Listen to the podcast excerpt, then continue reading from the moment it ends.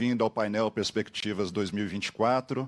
Hoje nós temos aqui um painel de peso, um painel bastante relevante de renda fixa, que reúne quatro gestores que conjuntamente gerem mais de 400 bilhões de reais. Uh, e um painel muito especial porque a gente reúne na mesma mesa tanto gestores de risco de mercado, da renda fixa risco de mercado, quanto gestores de crédito. É um formato inovador que a gente traz aqui, mas que reflete a pluralidade do mercado de renda fixa mercado de renda fixa, que é visto por muitos como talvez só o CDI ou só os títulos públicos do Tesouro Direto, na verdade é muito mais do que isso. Né? Você tem o mercado local, você tem o mercado internacional, você tem o crédito tradicional, o crédito estruturado, diferentes indexadores, IGPM, IPCA, CDI, pré-fixado. Tem muita coisa para discutir dentro do universo de renda fixa, que é onde está a maior parte da alocação dos nossos investidores. É um painel especial também, e daí eu gostaria de chamar já, já uma projeção aqui de slide, o primeiro slide, uh, porque a gente está num momento de, de especial oportunidade na renda fixa. Um momento de especial oportunidade, o, o, os panelistas que participaram aqui antes mostraram que, a despeito do, do otimismo com relação à política monetária e cortes de taxas de juros, a gente ainda deve permanecer com taxas de juros em torno do nível dos 10%. Uh, por favor, vocês podem colocar a apresentação de, de slides? Bom, se não tem slide, eu, vou aqui no, no improviso. É, a gente gosta muito de discutir o que a gente chama aqui no mundo de investimentos da fronteira eficiente de investimentos, que é aquela história que todos ouvem falar de que quanto maior o risco, maior o retorno, ou deveria ser, quanto mais risco você corre. Ah, agora entrou a apresentação.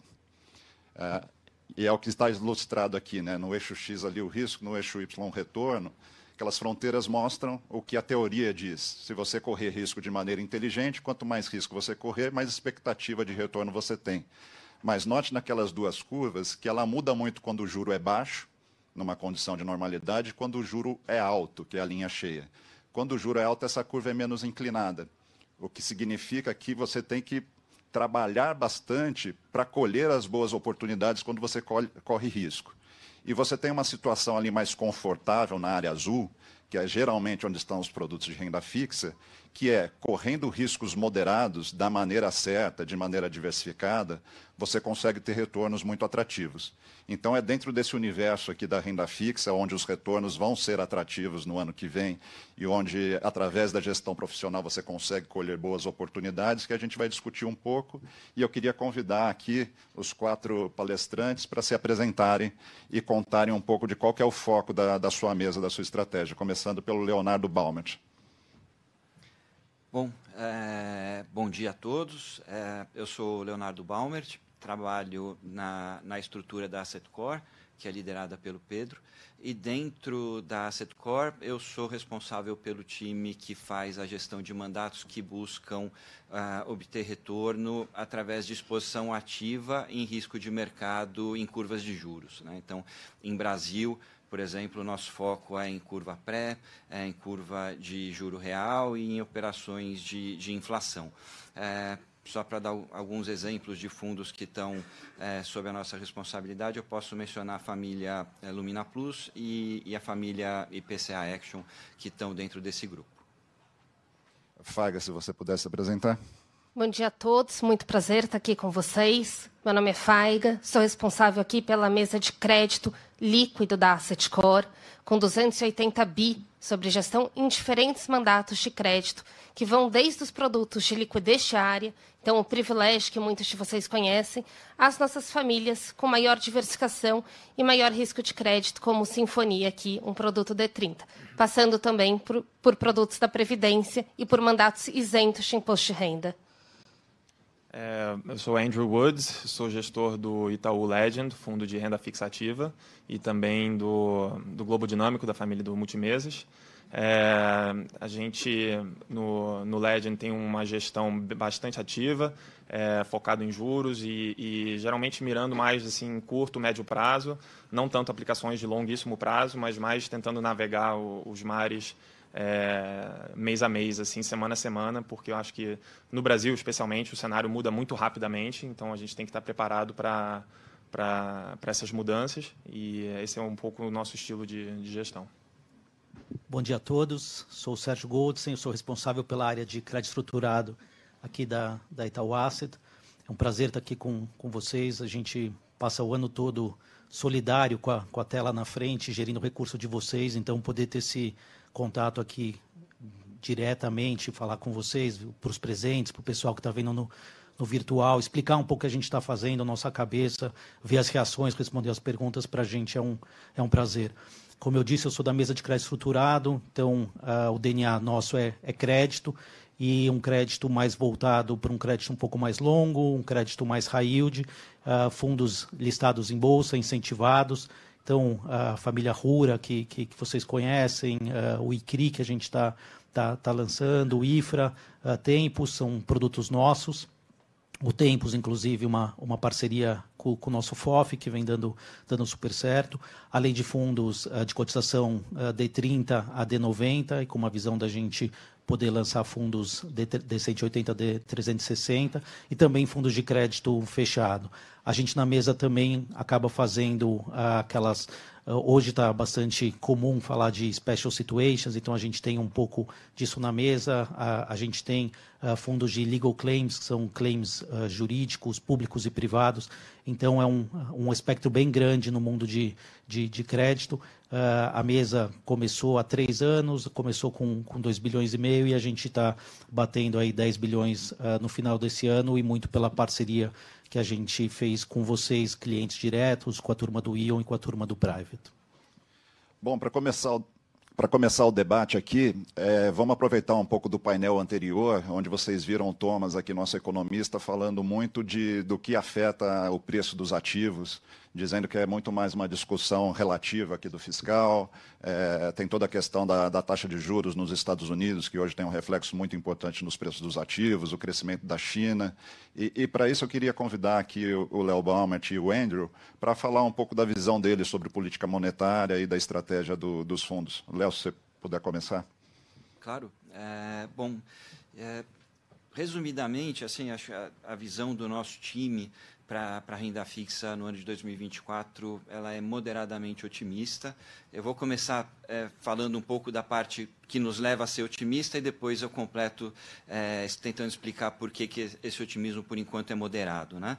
Acho que a primeira coisa que a gente tem que ter em mente, embora seja algo que, que é, é óbvio, mas embora seja óbvio, acho que é muito importante, é que é, a renda fixa brasileira, e eu falo especificamente da, da curva pré, da curva de juro real, performa muito bem em momentos como esse que a gente está tendo agora, que é de ciclos de queda da taxa Selic. Né? Só para exemplificar, se a gente usar o IRFM como uma proxy do desempenho do mercado pré-fixado, nos últimos cinco ciclos de queda, de 2005 para cá, é, em média o IRFM bateu o CDI em quase 500 basis points. É, esse ciclo ainda está bem prematuro, por enquanto não está se confirmando a mesma coisa, o, o, IRFM perde um pouquinho do CDI no período, é, mas historicamente esse momento que a gente está vivendo é bom para a renda fixa brasileira. É, Aí, entrando um pouco na parte de fundamento, né, e, e, deixando de lado um pouco essa perspectiva histórica de performance, eu acho que tem é, é, é desenvolvimentos aí que estão sendo bastante favoráveis. A gente está vendo a inflação desacelerar, principalmente com uma composição é, que é benigna. A gente vê cores se comportando bem. Eu acho que o, o, Banco Central fica satisfeito de ver esse comportamento da, da inflação de núcleos. Um outro ponto que é muito importante e que virou há pouco tempo é o ambiente externo. Na, nas últimas semanas, aí no último mês, mês e meio, teve um, uma virada muito importante, é, puxada tanto por dados dos Estados Unidos como pela retórica do FED, e a gente observou uma reversão importante na, na curva americana. E aí a gente vê isso nesse primeiro slide que a gente trouxe, que é, é, retrata ao longo do ano de 2023 o comportamento da nossa taxa pré-fixada de dois anos contra a Treasury americana de 10. A gente vê que ao longo do começo do ano, primeiro semestre até julho, a correlação foi muito baixa. A nossa curva aqui foi fechando meio que é, monotonicamente ao longo desse período, é, sem se importar muito com o que acontecia com a Treasury. E aí, a partir de agosto, setembro, essa correlação subiu muito. Não foi só aqui, foi no mundo todo.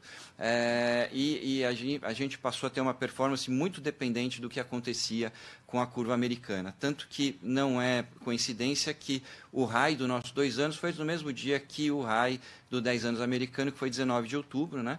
E de lá para cá, é, é, da mesma maneira que a correlação foi alta na subida, está sendo alta na queda. E a gente acredita que se o Fed de fato entregar os cortes que estão precificados na curva, é, isso vai ser um, uma é, contribuição bem importante para a performance dos ativos brasileiros e para que o, o nosso ciclo de, de afrouxamento monetário possa se estender um pouco mais.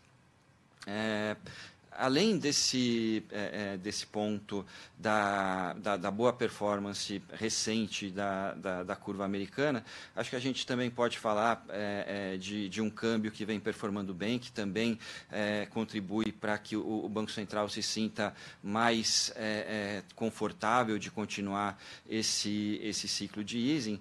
E aí acho que é interessante a gente avançar para o próximo slide, que a gente pode ver como o mercado ah, é, é, flutuou muito ao longo desses últimos quatro meses, que foi o período em que o, o ciclo começou. Ah, e a gente escolheu aí no gráfico da esquerda três datas para simbolizar justamente essa flutuação muito grande que a gente observou na renda fixa local. A linha laranja é a precificação mínima que o mercado atribuiu para as próximas reuniões do Copom. Isso foi logo depois que o ciclo começou. Depois a linha azul é, é, a precificação máxima, e de novo não é coincidência que tinha sido, tenha sido no dia 19 de outubro, foi o high aí da, da curva americana. Vocês veem que tem uma diferença muito grande né, de, de um nível para o outro. A gente começou é, com o mercado precificando uma Selic é, lá no final do ano que vem menor que 9. Ao longo de dois meses esse 9 virou 11 e com a melhora que a gente teve aí ao longo das últimas semanas, nessas últimas semanas, agora essa precificação está mais perto aí de 9,70 mais ou menos. É, e aí é que a gente começa a falar da parte do moderadamente é, otimista. Acho que um ponto é justamente esse da precificação. É, esse ciclo, na minha visão, começou com uma precificação muito agressiva de cortes, né, quase 500 bips de cortes precificados. É, e mesmo hoje a gente está com uma é, precificação aí de em torno de 400 bases para o ciclo como um todo. Quando a gente leva em consideração é, que a gente observa pouco hiato na, na, na, economia brasileira, particularmente no mercado de trabalho, né? quando a gente compara os ciclos, os últimos dois ciclos, o de 2016 e o de 2019, os dois últimos ciclos de easing, o Banco Central começou a cortar juros com o desemprego em torno de 12%. Dessa vez ele começou a cortar juros com desemprego em torno de 8. Então é, é, é uma, uma ociosidade muito menor na, na economia que nos leva a acreditar que o, o espaço que ele tenha para cortar é menor, e isso é corroborado até pela própria mensagem que o Banco Central vem trazendo, na linha de que ele deve fazer um afrouxamento, sempre mantendo ah, uma política monetária que permaneça contracionista. Né? E aí, eh, do lado direito aqui do slide, a gente trouxe tanto a, precificação da, dos cortes da Selic nessas três datas que eu mencionei, como embaixo tem um quadrinho que ajuda a gente a entender um pouquinho o que, que seria essa política monetária contracionista. Então, a gente partiu de duas taxas de juros neutro, né, duas premissas, uma do Banco Central, que é 4,5, e uma da, da casa aqui, do, do, do nosso time macro, que é 5. É, então, usando uma média das duas, aí 4,75, levando em consideração que a, a, o Focus, né, a expectativa de inflação de longo prazo está em 3,5, a gente chega fazendo aí a composição dos dois numa neutra nominal em torno de 8,40 mais ou menos. Então, se de fato, ao longo do ciclo, o Banco Central é, mantiver uma política monetária contracionista e terminar lá na frente com ela ainda contracionista, vamos imaginar que ele termine entre 50 e 100 bips de, de, de taxa contracionista. Então, seria uma terminal entre 9 e 9,5. É, então, levando em consideração que hoje a gente tem 9,70 de, de Selic terminal, dá para ver que é, é, é, um ganho, sem dúvida, né? imaginando o ponto médio de 9,25, é, tem, tem a se ganhar em se manter posições aplicadas na curva pré, mas é um ganho relativamente pequeno para ser capturado no horizonte de vários meses. Então, isso nos leva a, a, a uma a postura aí cautelosamente otimista. A gente acha que tem espaço para ganhos no, no, no, em posições aplicadas em renda fixa, mas elas tendem a ser mais moderadas nesse momento, quando comparados com esses ciclos que eu comentei, com ganhos aí da ordem de 500 bases sobre o CDI ao longo longo da, da história de cada um desses ciclos. E aí, para terminar essa, essa primeira parte, eu só é, acho que vale é, a gente falar um pouquinho de juro real, e a gente trouxe então um gráfico com a evolução das inflações implícitas de prazo fixo, é, tanto de dois anos, quanto de cinco anos, quanto o FRA 2,5, ou seja, esses três anos de inflação entre o 2 e os 5 anos. A gente observa que o ano de 2023 foi um ano de queda expressiva das inflações implícitas, independente do prazo, mas também observa que para prazos menores a queda foi mais intensa. Então, a, a implícita de dois anos está aí na, nos menores patamares desde o começo de 2021. De cinco anos, que a linha azul clara, já está nos menores patamares desde meados de 2021. E aí, por consequência, esse FRA né, 2,5 está em níveis um pouquinho mais altos, né, não está na mínima de tanto tempo assim. Isso, na nossa visão, quer dizer que uma implícita um pouco mais longa ainda carrega um prêmio, então é, esse 2,5 aí rodando a 5%, a gente está falando de 200 basis points acima da, da meta é, de inflação é, de, definida pelo CMN, mas na nossa visão a inflação mais curta já começa a ser um risco-retorno atrativo, a gente acha que é uma boa composição com posições aplicadas no mercado pré, também ter posições aplicadas no mercado é, é, de juro real curto. A gente acha que a gente paga um prêmio pequeno para ter essa, é, essa proteção da, da, da exposição à inflação. Então, para resumir nessa primeira participação, eu diria a gente é otimista, é, mas com, com cautela, por conta desses pontos que eu trouxe para vocês, principalmente da precificação da curva, que já é relativamente agressiva, e da sinalização do Banco Central, e ver com bons olhos a, também uma, uma posição em juro real, principalmente a parte curta. Perfeito, obrigado, Léo. E Andrew, do seu lado, você compartilha desse otimismo moderado ou tem uma visão um pouco distinta? Acho que eu tenho uma cabeça relativamente parecida até. É, é um otimismo com cautela. É, se puder ir para o próximo gráfico, eu vou só passar por alguns pontos. Assim, onde que a gente consegue criar otimismo no mundo de renda fixa?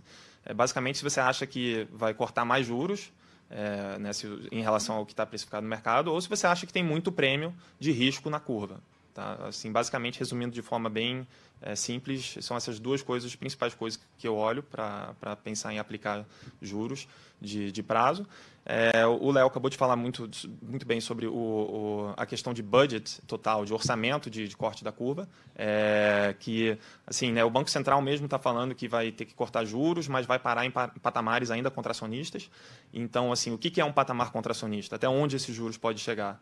É, a gente acredita que o juro nominal neutro, né, seguindo as contas que o Léo acabou de mostrar, é próximo de uns 8,5, né, que é uma composição ali próximo de 5 de juro real, com 3,5 mais ou menos de expectativa de inflação. Então fica ali é, em torno de uns 8,5 é, por aí. É claro que isso daí é uma variável não observável, depende da estimativa do, do seu juro neutro, do seu juro real neutro. Mas, enfim, assim, digamos que essa daí seja uma estimativa justa. Esse 8,5 como Selic terminal a gente ainda tem que manter a Selic contracionista, de acordo com, com o BC, e de acordo com o cenário que se prescreve também, porque estamos crescendo. Hoje saiu o dado do PIB, é, agora há pouco, está indicando que o crescimento continua surpreendendo positivamente. É, a gente sabe que o desemprego também ainda está em, em, patamares relativamente baixos. É, o nosso hiato está tá próximo de zero, assim, nas contas que a gente faz. Então, não é como se a gente estivesse num, numa mega recessão aqui que fosse ser super desinflacionária e fosse prescrever um cenário de juros é, é, abaixo do neutro. Né? Então, assim, se os juros têm que ser relativamente contracionista, então vamos falar, seguir essa conta que o Léo falou, né? uns 100 bases contracionista, que deve ser quase o mínimo aí que você pode ter de contracionista. Então, de 8,5 estamos falando de, 9,5 de Selic terminal, mais ou menos. Tá?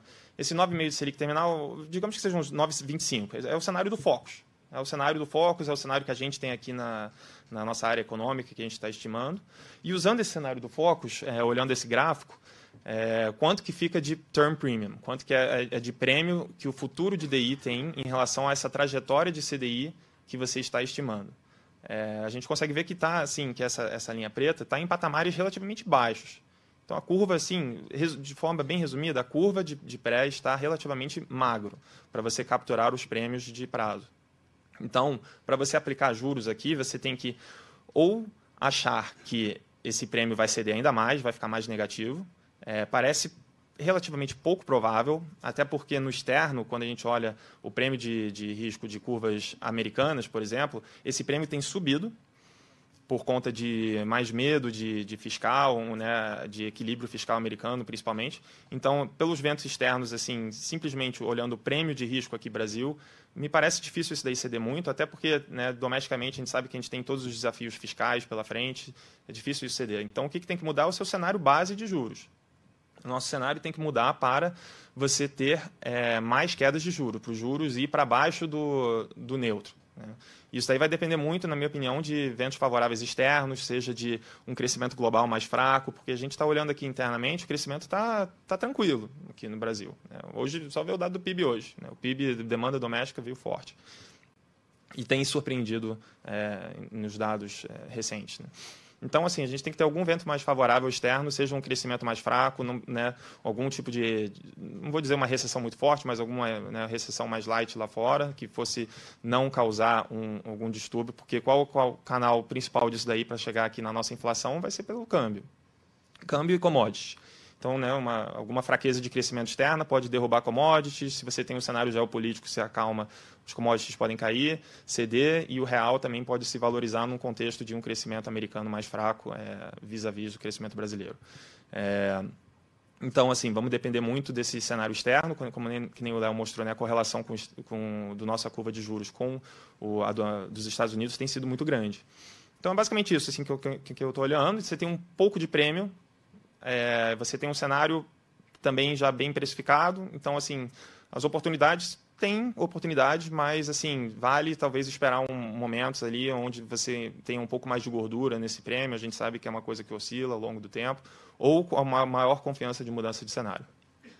Perfeito, obrigado, Andrew. É, o, o, que é interessante aqui quando o Léo e o Andrew falam, quando a gente fala de, de gestão de risco de mercado, de renda fixa, em, muitas vezes a gente está falando da macroeconomia e a gente está falando também de antecipar movimentos de curva de juros, movimentos de inflação. Agora a gente vai para o lado do crédito privado. O crédito privado, diferentemente da, do risco de mercado, onde você empresta dinheiro para o governo, né, os títulos públicos, em crédito privado você está emprestando para empresas ou para companhias e está olhando muito mais o micro, né, complementando o macro. Então tem uma discussão super interessante aqui, mas não dá para começar essa discussão sem falar um pouco do que foi o ano de 2023 para crédito privado um ano de eventos extremos, né, da, da, da, fraude de americanas, de eventos com outros emissores, ah, mas que a gente chega ao final do ano de 2023, na verdade, com um otimismo muito grande para crédito e com rentabilidades muito expressivas, numa reversão que a gente já viu acontecer algumas vezes no passado recente, mostrando que em crédito privado, é, talvez o fundamental seja, de fato, você conhecer a qualidade de risco dos seus emissores ah, e, e perseverar. Né? Quando você sai no meio do caminho com eventos extremos como aconteceram esse ano, você deixa o dinheiro na mesa. Então, dentro desse contexto, queria convidar a FAIG aqui para falar um pouco das perspectivas dela para o cenário é, de crédito privado, privado para 2024 e do que, que você julga, FAIG, é importante acompanhar para aproveitar as melhores oportunidades nesse mercado. Combinado, vamos lá. De fato, Pedro, acredito muito que a gente entra 2024 com um mercado de crédito com muitas oportunidades. E aí acho que é importante até recapitular um pouquinho de tudo que a gente viu acontecer em 2023 e da maturidade que o mercado de crédito mostrou ao longo desse ano, para que eu possa explicar para vocês por que, que a gente está convicto de que sim, a gente tem muita oportunidade aqui com seletividade para navegar 2024 em crédito primeiro gráfico que eu tenho, aquele gráfico de linhas ali no slide que vocês estão vendo, é um gráfico do spread médio de crédito no mercado. Ou seja, quanto que na média as empresas estão pagando ali na composição tanto quando as empresas vão captar recursos, como no mercado secundário, quando os títulos negociam entre investidores.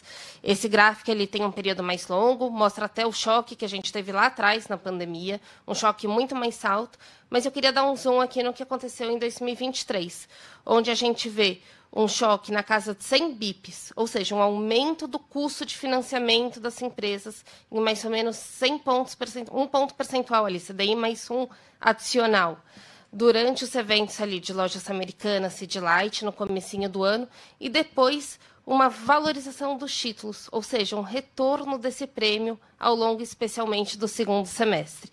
Aqui eu já chamo atenção a um aspecto importante. O movimento, o impacto, a magnitude do choque que o mercado observou em 2023 foi muito menor do que o choque observado lá atrás, em 2020. Por quê? Porque a gente está num mercado mais maduro, num mercado com outros players, num mercado que tem mais profundidade. Ainda assim, pessoal, foi sim um choque importante. O segundo gráfico, a gente olha um pouquinho do que aconteceu no lado técnico, captação dos fundos. Então, nos cinco primeiros meses do ano, os fundos de crédito da indústria como um todo tiveram ali resgates expressivos ao longo de todos os meses, mas resgates esses que já voltaram. A gente já vê uma normalização, uma volta do investidor a crédito. Então, a gente tem uma melhora dos spreads na margem, junto com uma volta do fluxo.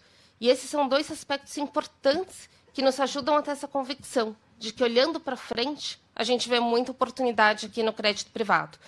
Eu gosto de olhar para frente sempre sobre três aspectos: sobre o lado de nível de preço, sobre o lado dos fundamentos das companhias e sobre o lado do técnico de mercado. Nível de preços é isso. Hoje a gente está num nível de preços na média de CDI mais 2,20, acima do que a gente estava no final do ano passado, com muita dispersão de spread. Então, tem muita empresa que paga um prêmio até maior, e aí cabe ao gestor profissional a seletividade de escolher quais empresas estão adequadamente remunerando seus riscos e quais empresas não faz sentido investir. Então, hoje a gente tem um preço que permite aqui nesse mercado ter muita oportunidade associado ao segundo gráfico, a volta do fluxo de recursos aqui. Então, os investidores estão voltando a investir em crédito. E isso num contexto de taxa de juro elevada, próxima ali aos 10, 9, que a gente estava falando aqui, tanto com o Léo, com o André, como no painel anterior, faz com que se mantenha a atratividade aqui da renda fixa. E associado ao outro lado do impacto da redução que a gente está vendo aqui na margem da taxa de juros, que é o lado do fundamento das empresas. Isso é muito legal com a redução que a gente está observando aqui na taxa de juros, a geração de caixa das empresas, dos nossos investimentos, faz com que sobre mais caixa para as empresas investir. Elas têm que, elas não precisam mais usar tanto da geração de caixa delas para pagar a despesa financeira. Então, aqui a gente tem uma junção de nível de taxa de juros, que ao mesmo tempo mantém a atratividade da renda fixa e, ao mesmo tempo, ajuda as companhias reduzindo quanto elas têm de despesa financeira, quanto elas têm que pagar de juros, com o mercado, com nível de preços aqui, com nível, com oportunidades de investimento, que, na nossa visão, com seletividade fazem muito sentido. É por isso que a gente está convicto. E a gente já vê essas oportunidades acontecendo. Se puder passar mais um slide, por favor. A gente já olha ali nos últimos seis meses em todas as nossas famílias de crédito privado, dos fundos de menor risco, daquele fundo de liquidez diária, que é o privilégio, ao fundo Sinfonia, aos fundos de previdência, performances muito atrativas aqui. Por quê? Porque a gente já vê acontecendo um pouco desses fatores que a gente, olhando para frente, entende que faz da classe de crédito privado uma boa alternativa de investimento aqui para 2024. O que eu gosto só de frisar, para concluir, é que crédito não é aqui para navegante de primeira viagem. Tem que ter experiência, tem que ter cabelo branco. Acho que 2023 mostrou muito disso. E eu sempre gosto de falar: cabe a nós, gestores, a seletividade em quais empresas a gente vai investir. Então, a gente evitou aqui na Itaú Asset diversos casos que deram problema aqui de crédito ao longo desse ano. Esse é o papel do gestor profissional.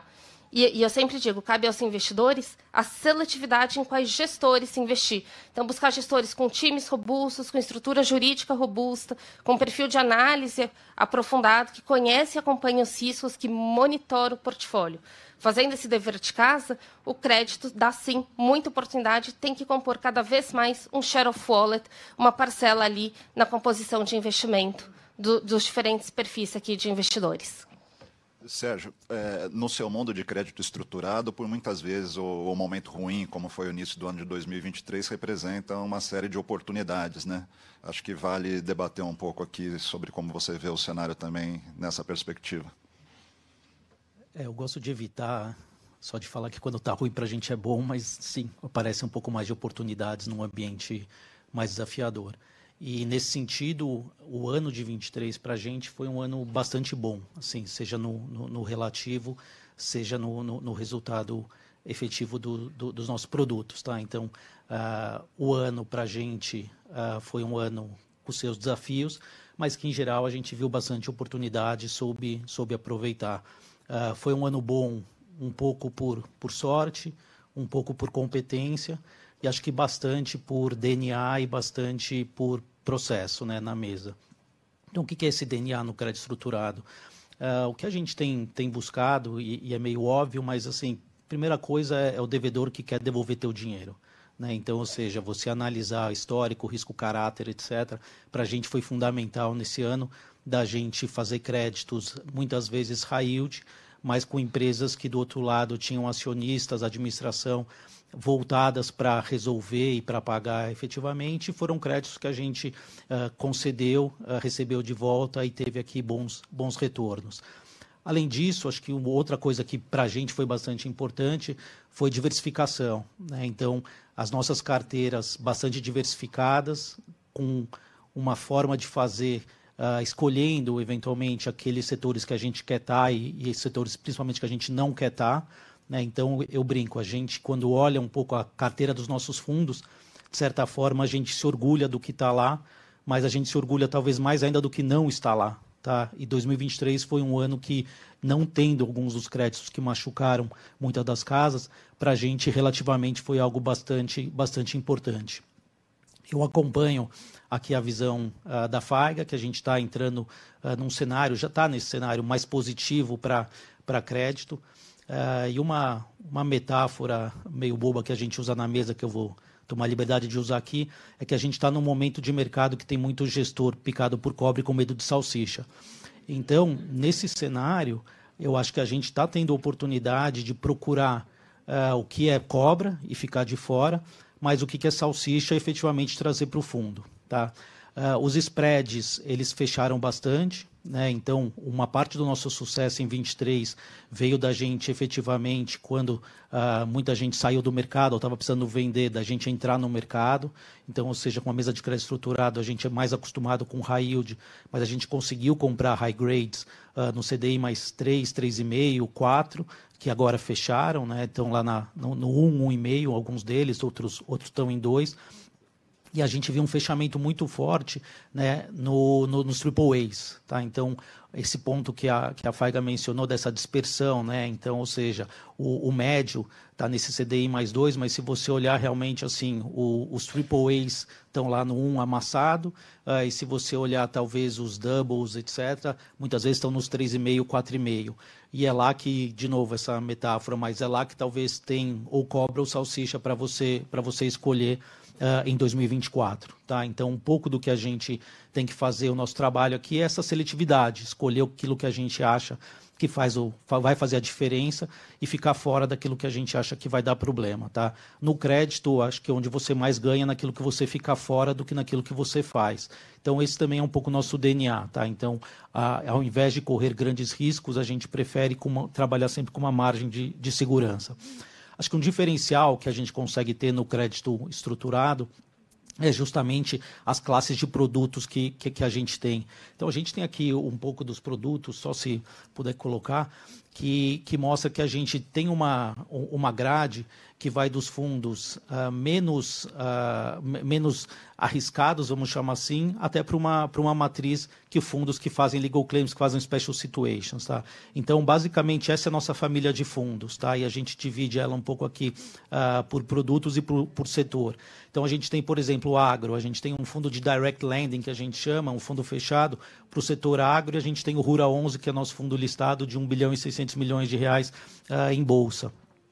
A gente olhando para cá, para esses fundos, a gente vê muita característica do que a gente gosta de fazer. Então, você pega o Rura 11, compara ele com todos os outros do mercado, o nosso fundo é o maior do mercado, mas também é, é, é um dos maiores do mercado, mas também é um dos mais diversificados. A gente tem por volta de 55 papéis, quando você pega fundos, inclusive maiores que o nosso, que tem por volta de 25, 30. Uh, fundos menores, obviamente, tem menos do que isso. Então, ou seja, essa diversificação é muito nosso DNA, o que a gente gosta, o que a gente gosta de fazer, e com isso isso a longo prazo a gente consegue mitigar risco, dar mais retorno, então os dividendos têm sido bastante relevantes, são fundos incentivados, então seja aquele fundo que o investidor recebe os proventos do fundo e não paga IR, e a gente tem então essa família na cor rosa, que são os fundos uh, listados aqui que estão na, na nossa mesa. A gente tem fundos de infraestrutura, a gente finalmente tem bem no meio da tela, um pouco mais para a direita, os fundos high yield, e aqui, uh, e na sequência a gente tem oportunidades especiais. E aqui eu queria focar um pouco pouco, que também é, é, é, o que a gente tem feito o nosso DNA. A partir do momento que a gente tem fundos fechados uh, com, de crédito, a gente consegue muitas vezes pegar ativos e fazer eles, cortar eles em riscos diferenciados. Então você vai ter, por exemplo, um FDIC, que é uma securitização, você vai ter esse FDIC numa classe mais sênior, numa classe mezanino, uh, que toma mais risco, numa classe subordinada, que toma o primeiro risco da perda. Como a gente tem toda essa família de fundos, a gente consegue pegar a classe com maior segurança, que são essa que é essa cota sênior, e, por exemplo, colocar num fundo aberto de 30, mas vai ser uma cota sênior de um FDIC que vai pagar CDI mais 8, 8,5. Então, com isso, você vai conseguir ter um, algo com bastante tranquilidade de crédito, com bastante proteção embaixo, com um carrego bastante interessante, de forma que no teu fundo você não vai precisar ficar olhando tanto o mercado, procurando outras taxas maravilhosas, etc., que podem te dar alguma surpresa. Então, essa sinergia que a gente na área de crédito estruturado consegue ter, eu acho que é uma das outras razões para o sucesso que a gente teve aqui uh, em 2023. Tá? Ou seja, o fato da gente conseguir separar em riscos e colocar na caixinha na mesa que precisa ir esse risco, eu acho que ajudou bastante. E a gente tem uma predileção na mesa também, que eu acho que é um diferencial nosso, algo que a gente tem buscado, uh, atuar bastante com securitização. Então, ou seja, fazer esses fundos de investimento em direitos creditórios, uh, fazer, por exemplo, uh, CRIS ou CRAS, que você também tem uma parcela de risco sênior, uma parcela de risco mezanino, uma parcela de risco subordinado. Então, ou seja, eu acho que a hora que você consegue fazer esses degraus diferenciados de risco e alocar da forma como você entender devido em cada um dos fundos, considerando o seu padrão de risco, você consegue dar retornos diferenciados para os investidores. E, além disso, muitos desses produtos são produtos que a gente desenvolve aqui internamente junto com originadores. Então, ou seja, não são produtos que você fica é, brigando no mercado para eles, para ter eles, etc. Todo mundo jogando a taxa um pouco mais para baixo, que é, por exemplo, que a gente acha que está acontecendo hoje no, no, no, mundo mais high grade. Né? No high grade, realmente, os spreads estão começando a ficar bastante uh, machucados, porque tem, realmente tem muito fluxo vindo, Uh, tem, tem, tem o, o, o juros está alto, então além do fluxo, os fundos que já têm aquele papel geram mais juros para você uh, ter que comprar mais papéis e, e, alocar. Então a gente acha que realmente você poder ir para esse setor uh, que você consegue originar, fazer operações específicas, securitização, você consegue ir lá e segregar um pouco os riscos, etc., tem sido aqui um pouco a, a, a chave do, do, do, do, sucesso que a gente acha que a gente conseguiu uh, entregar. Então, muito na linha do que foi falado, acho que está um bom momento para crédito, um bom momento para crédito com cuidado. Uh, acho que não tem mais aquelas oportunidades uh, maravilhosas vai que surgiram no, nesse ano. Então, ou seja, naquele começo de ano, uh, os spreads subiram muito, então você conseguia comprar esses triple A's nesse 3,5, 4. Isso não existe mais, então cada vez mais com gestão, com seletividade, com acompanhamento, diversificação, eu acho que a gente consegue, continu, vai continuar a conseguir entregar bons, bons resultados. Tá? Então, também estou. Tô, tô positivo para o ano que vem, mas usando aqui a expressão cautelosamente otimista também. Perfeito, Sérgio. Eu gostei da metáfora, vou usar ela aqui para a próxima pergunta, porque, na verdade, no mercado é muito dif difícil diferenciar cobra de salsicha. Né? Na vida real é mais fácil, no mercado é, é super complexo. Ah, o próprio Léo mostrou aqui nas curvas de juros que em três meses de diferença tinha gente que achava a precificação de mercado levava para uma Selic de 9%, depois para 11%, depois para 10%. Então, em pouco tempo, as coisas mudam muito. E daí o que me chama a atenção no universo de renda fixa, é que quando você olha, por exemplo, para o varejo, 80% dos investimentos em renda fixa no varejo são feitos diretamente pelo investidor no papel, pelo investidor no pré-fixado. Tentando adivinhar tudo isso aqui, tocando sua profissão. O médico que está lá de plantão, investindo seu dinheiro sem a ajuda de um profissional. A gente acredita aqui na Itaú Asset que a gestão profissional via fundo de investimento agrega muito valor. Então, eu queria que cada gestor aqui comentasse sobre isso, trazendo um exemplo de uma oportunidade que aproveitou ou de um risco que mitigou e que o investidor sozinho teria dificuldade de fazer. Então, acho que podemos começar aqui do Léo e ir na sequência. Legal. É, acho que dá para destacar duas características aqui do, do fundo que, que diferencia do, do, daquilo que é, geralmente o investidor individual faz, eu colocaria é, primeiro é, uma, uma capacidade de acessar mais instrumentos, mais geografias. Então, é, a gente estava é, comentando agora há pouco da correlação da, da curva brasileira com a curva americana, né? que é, é, subiu muito ali de, de agosto para cá e provavelmente vai continuar elevada no, nos próximos meses. Então, é, é você ter um produto que possa acessar a curva de juros americana ou alguma outra curva, se for o caso de uma, de uma outra operação, para ou fazer uma, uma, uma operação que te proteja de uma exposição em Brasil, ou então mesmo para fazer uma operação direcional nesse mercado, é um diferencial que eu acho que o, o investidor individual tem dificuldade de replicar. Né? E um segundo ponto, pensando nesse, nesse exemplo que você deu, Pedro, do, de um profissional é, que é, aloca e meio que pensando no horizonte bem longo, seja no pré-fixado, seja no, no, no, juro real, com essa perspectiva de um ciclo de queda, eh, a gente viu ali, como, como você mesmo lembrou agora há pouco, que no intervalo de quatro meses a precificação é, saiu de sub 9 para 11% da Selic terminal. Quem aloca pensando no ciclo como um todo, vai deixar de ter a, a, a possibilidade de se aproveitar dessas oportunidades que o gestor profissional, que está é, é tá o tempo todo é, é, monitorando o mercado e avaliando se aquilo que está precificado está condizente com o cenário que ele tem, pode aproveitar. Então, eu diria que essas duas diferenças são, são bem relevantes. Uma na, na possibilidade de acessar outros instrumentos, outras geografias, e outra essa possibilidade de comparando com uma estratégia buy and hold de aproveitar melhor eh, alguns excessos de, de, preço de mercado ainda mais levando em consideração se o, o, cenário que que o Andrew e eu descrevemos se confirmar ao final desse ciclo o, o, o retorno excedente aí da, do, do, do pré-fixado sobre o CDI tende a ser relativamente pequeno comparado com outros. Então o buy and hold nesse caso específico parece menos atrativo do que foi em outras ocasiões Ótimo. Faiga, antes da sua pergunta, só reforçar com o público que a gente tem um QR Code na tela. Uh, se vocês quiserem enviar perguntas, só tirar foto do QR Code e, mandar pelo aplicativo, por favor. Combinado. No crédito aqui, pessoal, acho que o benefício é claro de fazer a alocação via fundos ao invés de ativos diretos. E eu ressaltaria aqui o benefício de escala. Eu comecei dizendo que nós temos 280 bi sob gestão. A Itaú Asset é a maior asset do Brasil em crédito privado. Por que, que isso dá um benefício para o investidor? Primeiro, a gente acessa deals, operações que ninguém mais vê, que o mercado não vê. A gente compra 100% de grande parte dessas operações. São os private placements que a gente faz. Então, a gente consegue estruturar, criar documentos mais robustos, com garantias melhores para alocar no nosso fundo. E aí, quando a gente acessa uma quantidade maior de operações, por fazer muita coisa que o mercado não vê, a gente também consegue ser mais seletivo. A gente consegue escolher quais operações a gente quer fazer e quais a gente não quer. O ano passado, só para dar uma ideia para vocês, a gente olhou algo como duas mil operações, das quais a gente aprovou algo como 550 operações.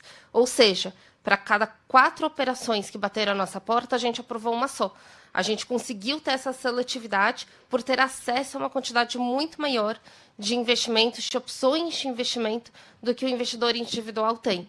E associado a isso, quando a gente aloca nos nossos fundos, a gente tem carteiras pulverizadas, uma carteira diversificada em diferentes riscos, em diferentes emissores, em diferentes setores. A gente tem a estrutura para monitorar esses riscos e atuar ex ante, antes do problema de crédito acontecer. Então a gente consegue ir lá e ver uma oportunidade de vender no secundário, está sempre acompanhando a evolução desses créditos. Isso a gente faz com um time de 15 profissionais dedicados o tempo inteiro para olhar crédito, junto com um time jurídico que está sentado do nosso lado fisicamente ali na mesa para nos, nos ajudar ali na escritura, na documentação de quando a gente está concedendo crédito, para que se lá na frente tiver que sentar com a companhia, a gente tenha um documento bem escrito. Isso a gente consegue com uma mesa de trading, que está buscando sempre as melhores oportunidades para crédito. Então, crédito ser grande é extremamente importante para mitigar mitigar risco, mitigar risco através de uma análise mais profunda, mitigar risco por pulverização e mitigar risco por ter mais opções de investimento. Acho que esse é um dos diferenciais importantes que investir via fundo traz, ao invés de investir em ativo direto, em crédito. É, eu acho que a gestão via fundos é uma gestão ativa é muito assim importante para você conseguir capturar esses movimentos assim de curto prazo que a gente tem enxergado, por exemplo, quando a curva começa a premiar demais, aí você quer aumentar a posição, ou quando a curva fica muito magra, aí você quer reduzir a posição. Isso daí tem uma geração de alfa né, né, nessa gestão. Então, assim, o, o, investidor, pessoa física, tem muita dificuldade de conseguir entrar e sair, seja por custos, seja por timing, seja é, por diversos motivos. Mas a gente, no fundo, fazendo uma gestão ativa, consegue capturar esse alfa. É, tem que capturar esse alfa. Eu acho que, né, dito de outra forma, é um pouco como o Léo comentou, assim, você consegue navegar os mares turbulentos. Então é, é, meio que aquilo. O buy and hold é você ir numa direção e beleza, torcer para o melhor. Pode ser que você acerte, vai dar tudo certo. Pode ser que às vezes, né, vem uma tempestade no meio do caminho e você tenha que dar uma volta na tempestade. Ou às vezes você tem que até desistir daquele caminho que você estava. E a gente com uma gestão ativa consegue fazer isso com com muito mais eh, né, muito agilidade do que o investidor pessoa física. Eu acho que tem bastante alfa nisso. E, por fim, também a questão de diversificação. É, não somente diversificação de, de geografia, como o Léo comentou, mas também uma diversificação de instrumentos. Então, você consegue ter outras estratégias. Por exemplo, agora a gente está falando de um ambiente onde a inflação pode estar cedendo, mas o crescimento continua forte. Então, assim, é, não é tão claro, você tem vetores em direções opostas. Né? A inflação quer fazer com que você aplique os juros, mas o crescimento está forte. Então, e a curva está magra, como a gente comentou. Então, isso daí é uma coisa que vai um pouco na contramão, talvez para tomar juros. Mas aí, às vezes, você pode fazer uma, inclina, uma, uma inclinação de curva, né? um flattening, né? uma, mostrar que a curva vai desinclinar. É, e a gente consegue fazer isso. A gente tem essa, né, essa gama de ativos para é, tentar expressar diferentes opiniões sobre o cenário. E é muito difícil você ter é, esses ativos à sua disposição sendo pessoa física. Eu acho que os fundos ativos de, de renda fixa para o ano que vem são uma ótima classe para se investir. É do meu lado, e talvez por ter essa, essa visão mais de crédito estruturado, quando você está dando crédito, né, de certa forma você está comprando do outro lado um contrato. Né? Você está comprando uma nota comercial, você está comprando uh, um, uma debenture, você está comprando algo que é um contrato. Né? Você dá o dinheiro e você compra. Então, é, me, me, surpreende é, negativamente a aquisição de algo que você não leu, não, não olhou. Né? Então, você não vai numa loja e, e dá um dinheiro e fala, pô, não, aqui o, o maiô é dessa marca que é ótimo, me dá qualquer coisa. Então, hoje o crédito privado ele é vendido muito assim, no, no, especialmente no varejo. Né? Então, ou seja, o pessoal recebe lá um WhatsApp, um e-mail, é, nome da empresa, em geral conhecida, rating externo, taxas e vencimento.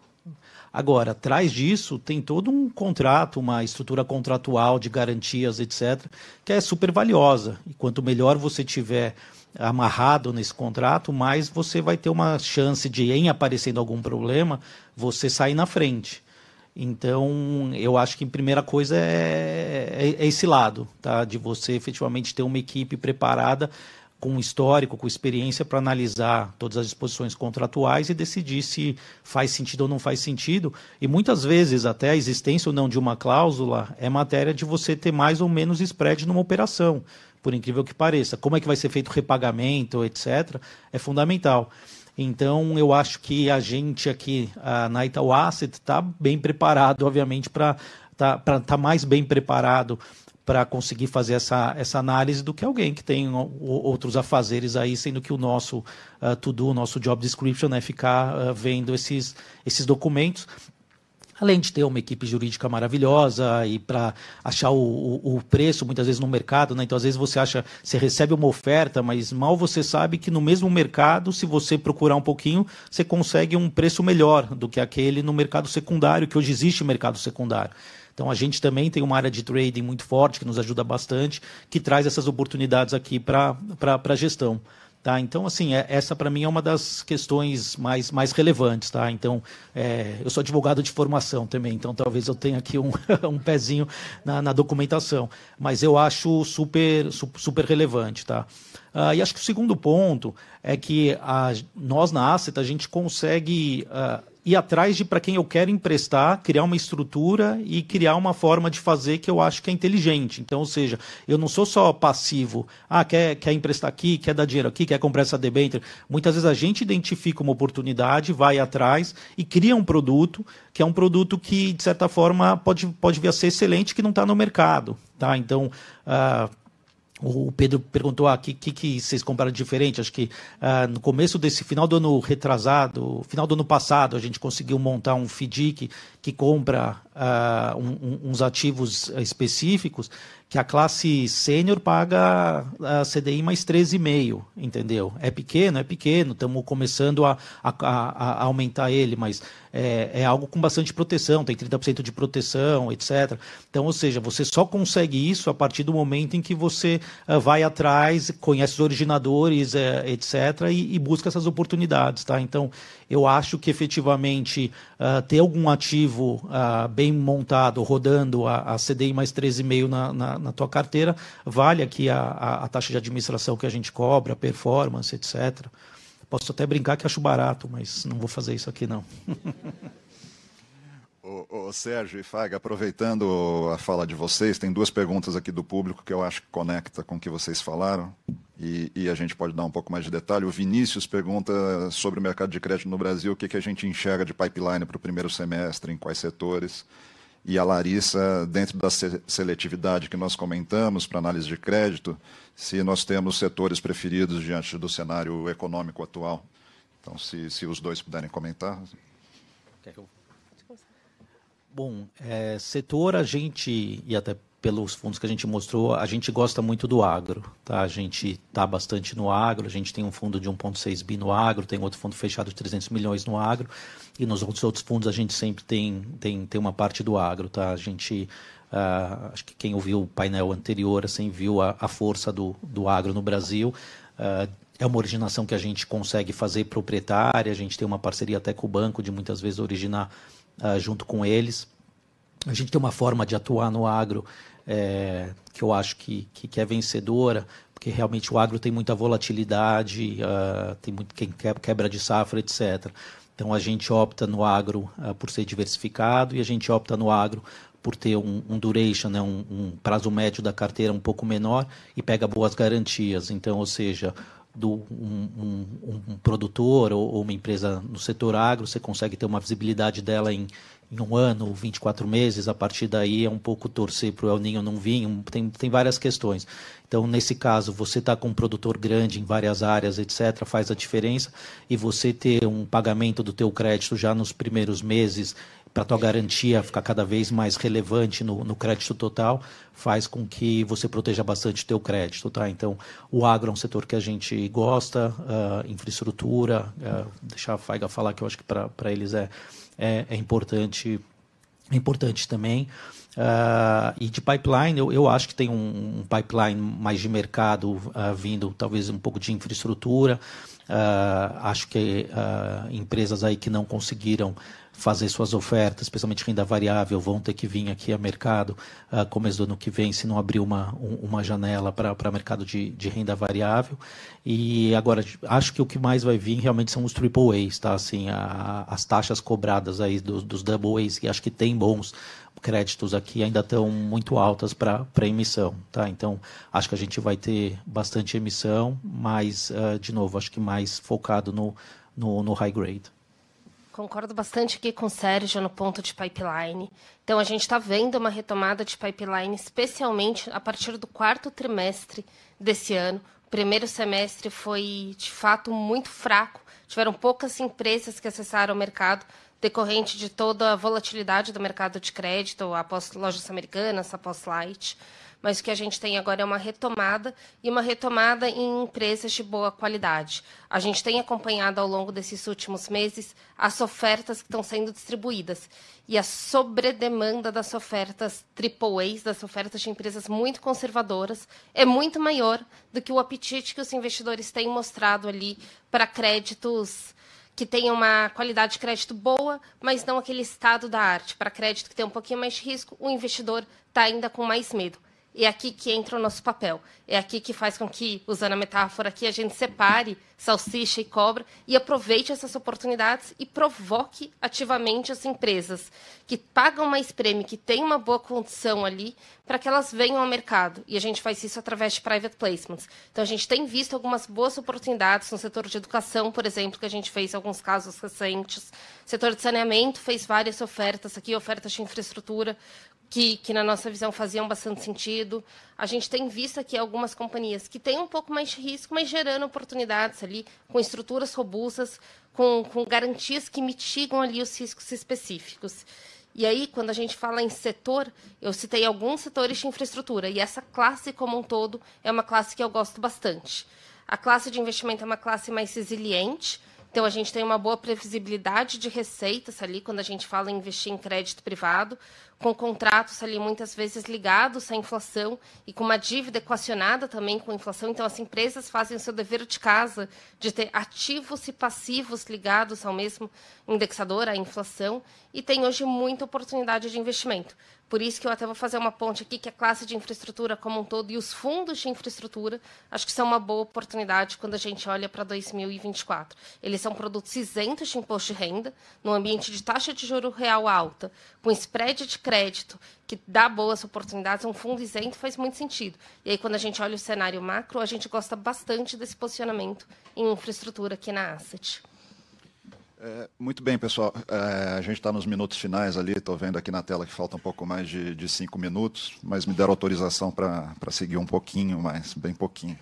É, mas vou aproveitar para unir duas perguntas em uma aqui. Primeiro, aproveitando a pluralidade desse painel, Uh, perguntar para vocês sobre uma forma alternativa de investir em renda fixa, uma forma diferente para cada um, e daí talvez Faig e Léo pudessem pegar o que a Faig acabou de falar aqui sobre fundos isentos e explorarem um pouco mais, e já emendar vocês falarem como estão posicionados em suas estratégias uh, para esse ano de 2024, para o cenário que, que vem pela frente. Posso, posso falar então um pouquinho aqui no, no, lado da infraestrutura, que de fato eu acho que é uma forma que veio se desenvolvendo ao longo do tempo. Então, a lei de infraestrutura de isenção de imposto de renda ali para fundos de infraestrutura surgiu em 2011, não é tão antiga assim, mas foi mais recentemente, ali nos últimos cinco anos especialmente, que a gente viu um desenvolvimento importante desse mercado. E por que, que ela é interessante como alternativa para investimento em renda fixa? Porque ela reúne aqui a exposição que pode ser em inflação ou em CDI, Detalhe, exposição aqui em CDI, no POX fixado, o investidor só consegue no fundo de infraestrutura através de fundo, não consegue em ativos direto, até na pergunta anterior que a gente estava conversando. Então, dá flexibilidade aqui para o gestor e para o investidor ter exposição à inflação ou exposição a pós-fixado em uma carteira pulverizada. Hoje, nos nossos fundos, a gente tem algo como 90 grupos econômicos dentro de fundos de infraestrutura, em um momento em que a gente tem, como está o gráfico aqui que está na tela, que vocês estão vendo, um spread de crédito atrativo, que é a linha laranja, associado a um nível de taxa de juro atrativa também. Essa é a primeira vez na história, desde 2011, que a gente vê essa combinação, pessoal. Spread de crédito em um bom patamar, junto com taxa de juro em um bom patamar. Isso faz com que o investimento em um fundo isento de renda fixa faça muito sentido para o investidor. Você pensa que você tem um colchão muito grande ali de rentabilidade isento de imposto de renda. Então, essa é uma classe bem interessante na nossa visão, que tem se desenvolvido muito e que gera oportunidades, inclusive, de sinergias entre os dois mundos. Então, entre o mundo de crédito e o mundo de risco de mercado, que é um caso que, que eu e o Léo temos aqui como, como cogestão. Tá, Léo, se quiser contar, talvez, do, do Lumina aqui, acho que é uma das alternativas que a gente tem aqui, que reúne as duas mesas e permite ao investidor ter tanto esse view de risco de mercado como de crédito em um veículo isento. Perfeito, acho que vai bem em linha com o que eu estava planejando falar. É, acho que esse painel mostra bem a diversidade da, do mercado de renda fixa. Né? A gente teve é, gestores aqui focados em risco de mercado, gestores focados em crédito nos mais variados espectros. É, e eu acho que, o, o, sendo possível se aproveitar de todas essas fontes possíveis de geração de alfa, então risco de mercado, risco de crédito, exposição offshore, é, tudo isso no mesmo produto, tanto melhor. Acho que aumenta a possibilidade de a gente ter uma, uma performance mais robusta e com diversificação entre os ativos. E, e se a gente pensar é, se que é possível ter tudo isso dentro de um produto que ainda se beneficia do, do, da isenção fiscal, ainda melhor. Né? É o caso desse produto que a, a FAIGA comentou, é uma gestão compartilhada entre as nossas mesas, o, é, o Lumina Plus é, incentivado. Eu acho que, que acaba se beneficiando de todos, todas essas vantagens que a renda fixa pode oferecer e ainda mais de, de um, um tratamento tributário é, é, é mais, é, mais favorável. E completando com a pergunta do Pedro sobre posicionamento, é, dado que a nossa visão é moderadamente otimista para o ano que vem, a posição está na mesma linha. A gente tem é, posições aplicadas de um tamanho de pequeno para médio. A gente tem hoje mais ou menos uns 40% do máximo que a gente chegou até ao longo do ano e focados por enquanto, no trecho é, curto da curva pré-fixada, aí entre um e dois anos, e também um pouco do juro real, como eu comentei com vocês, acho que é uma alternativa interessante dado o nível das inflações implícitas. A ideia é gradualmente aumentar essa parcela de juro real, conforme esses meses que é, é, é ainda vão ter carry baixo de inflação, né, novembro, dezembro, janeiro, forem saindo. Então, basicamente isso, posições aplicadas, pequenas e esperando eventuais movimentos como aqueles que a gente estava conversando com o UDS, né, de oscilações mais agressivas de preço para aproveitar para fazer posições maiores. Woods, e você está tá é... na mesma linha, diferente? Então, eu agora de posição, a gente, como eu falei também, né, estava meio cautelosamente otimista. Acredito que a gente tem um espaço para mais queda de juros, sim. É, isso está bastante refletido na, né, na precificação da curva. Então, eu tenho muita dificuldade assim em ter uma posição muito direcional nos preços de hoje. Né? É, como eu falei, né, a gente conseguiu navegar esse curto prazo relativamente bem. Acho que né, um destaque de, de, fundo de renda fixa ativa é esse. Quando os juros abriu ali, a gente conseguiu capturar algum um, esse aumento de prêmio. E depois, quando os juros fechou esse último mês, é, acho que a gente conseguiu também capturar um, um pouco dessa queda. Então, assim, né, tem que ficar navegando esses excessos. No momento que está agora, eu não vejo muito excesso. É, então, assim, o que eu tenho mais feito é, é, posicionamento, de, um pouco do spoiler que eu dei anterior, é, de curva. É, um flattening de curva, eu acho que a curva ficou bastante premiada. É, para a parte mais longa, assim, prazos longos, relativo é, à parte curta. Então, assim, é bom aplicar a parte mais longa de juros e tomar a parte curta. Por quê? Basicamente porque o Banco Central está falando que não vai acelerar, está é, falando que o pace de 50 se mantém, já está precificado até mais do que 50 na parte curtíssima da curva, então não tem muito ganho, na verdade não tem ganho, né? tem, um, tem perda ali se você tentar aplicar, é, a menos que você acerte que ele acelere, mas eu acredito nele e acho que o cenário prescreve que os 50 é um, é um, um pace adequado. Então é bom ficar tomado na parte curta, porém tem um cenário benigno, externo, eh, tem, eh, acho que o real tem espaço para valorizar, que deveria continuar eh, derrubando a inflação. Eu acho que esse crescimento que a gente tem enxergado mais forte aqui no Brasil a curto prazo, eventualmente mais para frente a gente deveria ver uma desaceleração, acho que ainda demora para chegar, e acho que isso aí conversa também com a posição de flattening. Tá? Então, e é uma coisa também, né, aproveitando que, né, como falei já, é, é, é muito mais fácil você fazer um fundo, aplicando em um fundo que consiga capturar esse alfa do que uma pessoa física tentar fazer uma estratégia de flattening. É muito difícil. Então, é, acho, que é, acho que é por aí assim, o que a gente está tá mais posicionado. É uma posição pequena, não é uma convicção alta. É, acho que tem outros momentos que a gente já teve bastante convicção. Esse daqui agora é um momento de convicção relativamente baixa. Sérgio, e sua visão? Bom, do nosso lado, acho que como gestor de crédito, a visão sempre é estar olhando o portfólio e ver se tem lá alguma coisa que a gente se arrepende. E acho que olhando hoje o nosso portfólio, a gente está satisfeito com o que tem lá, está feliz com o que não está lá. A chance, hipótese de fechamento, a gente acha que mais são os, os double Bs, os double As, e a gente tem um pouco disso, tá? É, vem aí de de 3,5, 4 para 2,5, 3 a gente acha que tem essa oportunidade, então acho que vai ter também uma, um pouco de fechamento aí desse, desse, desse tipo de, de papel.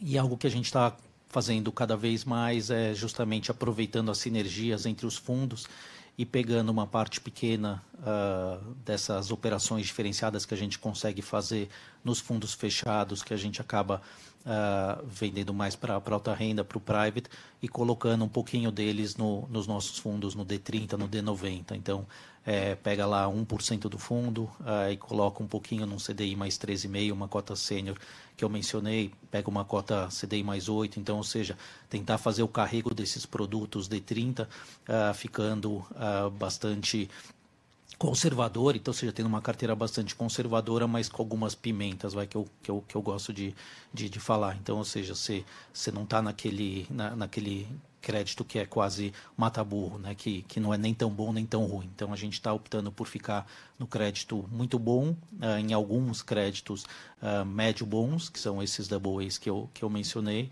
e fazendo essas pimentas para justamente ter um carrego interessante, que é o carrego que tem mostrado. Uh, especialmente o fundo duo, se você pega um fundo que foi bem o ano inteiro e agora esse final está tá, tá acelerando. Tá? Então esse é um fundo que a gente acha que que, que pode bastante bem em 2024.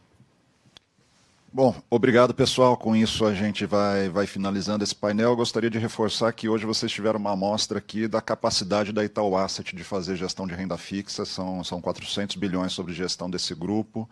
Ah, eu diria que nós temos a, a grade mais complexa e inovadora da indústria, assim, com fundos de crédito privado em todo o seu espectro, com fundos de, de risco de mercado com os mais variados riscos, produtos isentos, produtos tradicionais, produtos de previdência, listados em bolsa, não listados.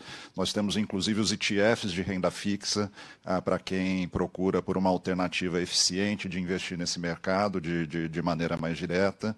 Ah, e com isso agradecer aqui a presença dos gestores, a paciência de todos e chamar o próximo painel, o painel de renda variável. Música